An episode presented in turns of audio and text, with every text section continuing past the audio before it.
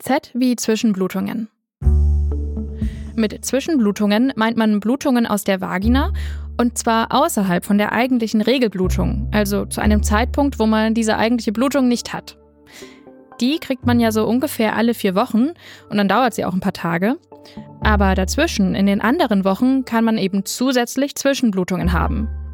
Die können ganz unterschiedlich sein, eher schwach oder auch heftiger, nur ein, zwei Tage dauern oder auch mehrere Tage. Übrigens, wenn der blutige Ausfluss schwach ist, dann nennen es einige auch Schmierblutungen. Warum kriegt man Zwischenblutungen? Also, da gibt es wirklich viele verschiedene Gründe. Die können eher harmlos sein oder auch ziemlich ernst. Wir gehen jetzt mal ein paar durch. Die Hormone, also Botenstoffe im Körper, die haben ziemlich oft etwas mit den Zwischenblutungen zu tun.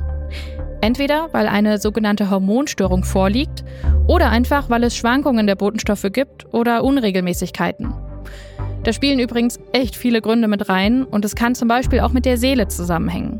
Also ich meine damit die Stimmung, Stress oder auch die Lebensweise, die können das eben alles beeinflussen, wie viele Botenstoffe der Körper so herstellt.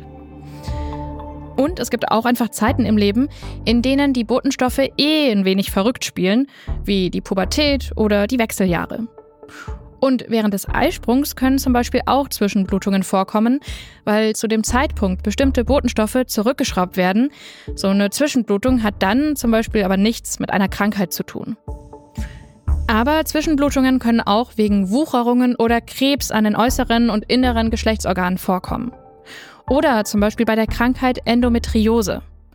Und auch bei Krankheiten der Leber können sie vorkommen und bei Störungen der Schilddrüse. Die Liste, die ist also wirklich lang. Und auch wegen manchen Verhütungsmitteln wie der Spirale kann es zu Zwischenblutungen kommen. Außerdem, auch nach dem Sex kann es passieren, dass es mal blutet, wenn dabei Gewebe leicht verletzt wurde.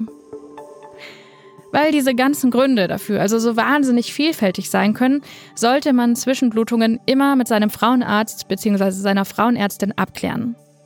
Dort wird dann zum Beispiel auch geschaut, ob man eine Schwangerschaft ausschließen kann.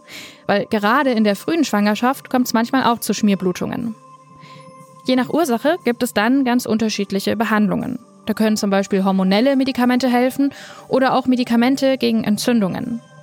Oder es ist eventuell eine Operation nötig. Und wenn es was mit der Seele zu tun hat, dann helfen auch Gesprächstherapien.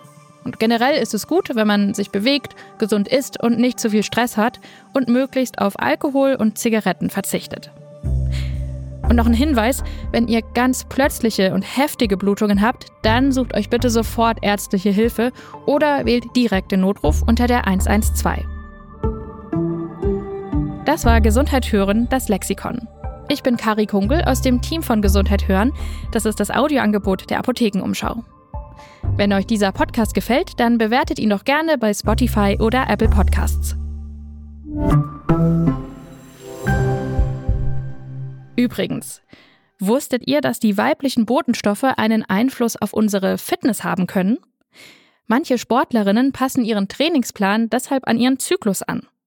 Wie genau das läuft und warum es dazu noch nicht so viel Forschung gibt, das hört ihr in unserem Podcast The Sex Gap. Da geht es um geschlechtergerechte Medizin. Den Link findet ihr in den Infos dieser Folge.